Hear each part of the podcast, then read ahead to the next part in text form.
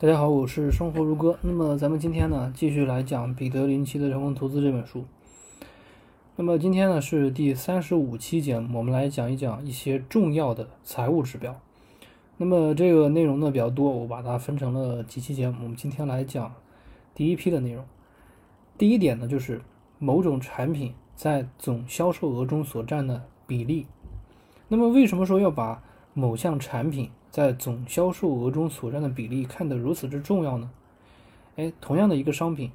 对于 A 公司来说，占比达到了百分之八十以上的销售额，但是对于 B 公司来说，占比只有百分之八。那么毫无疑问，对于 A 公司，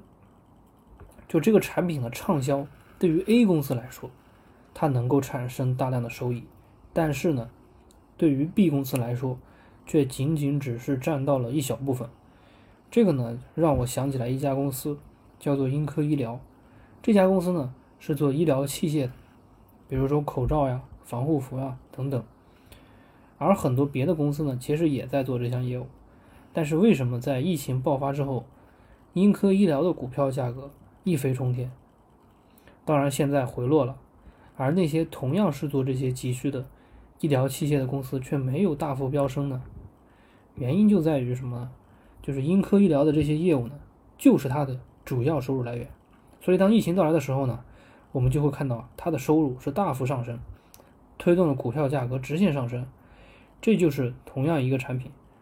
对于 A 公司和 B 公司来说意义并不相同。原因就在于公司的业务布局的比例不同。但这个呢，也就提醒我们另一个问题，那就是过度依赖一个产品，如果这个产品市场需求下降。或者说是供给大量增加，竞争者增多，导致了价格下降，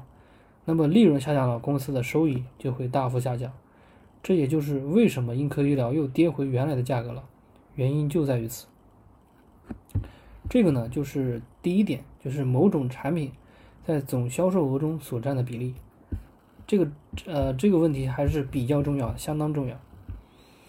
第二点就是市盈率，这里呢。彼得林奇介绍了一一个简单的方法，那就是说，任何一家公司的股票如果定价合理的话，市盈率就会与收益增长率相等。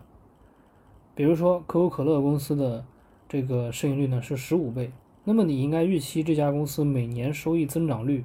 约为百分之十五。其他公司呢与此类似。如果公司股票的市盈率呢低于收益增长率，那么你可能就是为自己找到了一只被低估的好股票，比如说一家呃年收益增长率为百分之十二的公司，但是呢它的市盈率呢只有六倍，那么这只股票的投资盈利的前景就相当的吸引人。反之呢，如果一家公司收益增长率只有百分之六，但是它的股票市盈率却为十二倍，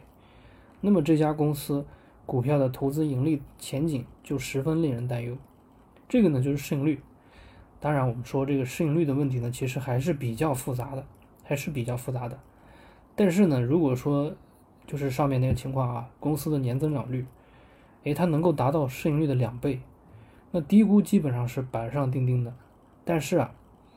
归根结底，我们说这个市盈率它比较低，或者说是比这个呃这个这个年收益增长率要低很多，它呢。这个只能保证，相对来说是低估的概率是很大的，它只是保证了安全边际，但是这个公司本身是本身的经营状况这些东西才是更重要的内容。当然，这个东西呢，从呃财务指标来说是非常重要的。所以呢，我们刚才说啊，就是说这个低估啊，它只是保证了安全边际，就是我们买这个公司呢。哎，我们现在以这个市盈率买，它相对来说，这个就是说，未来股价大幅回落的可能性呢比较低，就是公司呃未来的这个股票收益率比较高，这个概率比较大，它只是保证了安全边际，所以它只是一部分，只是呃只是众多的指标当中一一小部分。这一点呢，大家一定要记好，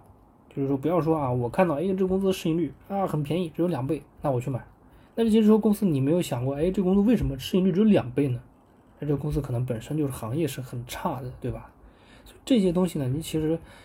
还是要综合全体全体来看，然后呢，在这个公司比较便宜的时候买，这个才是关键，而不是说你只看一下啊这个市盈率低我就买，那只是一个很片面的一个看法，很片面的一个看法，你没有看到事物的全貌啊，这一点大家一定要记好，一定要记好。好，那么呃后面的几期节目呢，我们来继续来讨论这个一些重要的财务指标。好了，那么咱们今天的内容呢，咱们就讲到这里，咱们下期节目再见。